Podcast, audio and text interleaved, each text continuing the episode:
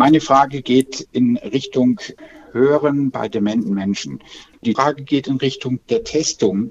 Da gibt es immer so einen Druckknopf, da muss man drücken, piep, und dann kommt letztendlich das Signal und das kann der Demente nicht.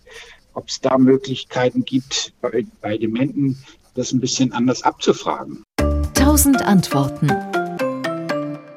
Da haben Sie recht. Wir haben tatsächlich selber mal eine Untersuchung gemacht und haben äh, versucht, Kinderhörteste für diese Menschen heranzunehmen. Das hat tatsächlich auch nicht so gut funktioniert. Die dementen Menschen, die sollten ähm, beispielsweise auf ein Tier drücken, das war so ein Touchpad, äh, auf ein Tier drücken und dann kam der entsprechende Laut von diesem Tier, also zum Beispiel ein Gebell oder ein Mu von einer Kuh. Und sie mussten dann eben auf das jeweilige Tier drücken, was sie gehört haben. Okay. Ähm, aber das hat äh, auch nicht so richtig gut funktioniert.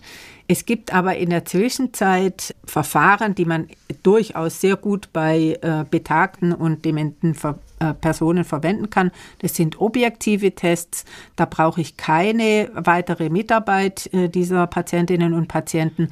Das Einzige, was manchmal eine Herausforderung sein kann, wir bräuchten die äh, möglichst mal für eine halbe Stunde ruhig liegend. Und Patienten, die eben dement sind, die haben damit auch schon ein bisschen Schwierigkeiten.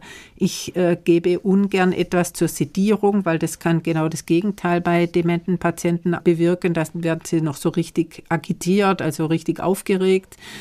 Deswegen ist es manchmal eine Herausforderung, aber da kann man heute mit objektiven Methoden schon sehr viel erreichen.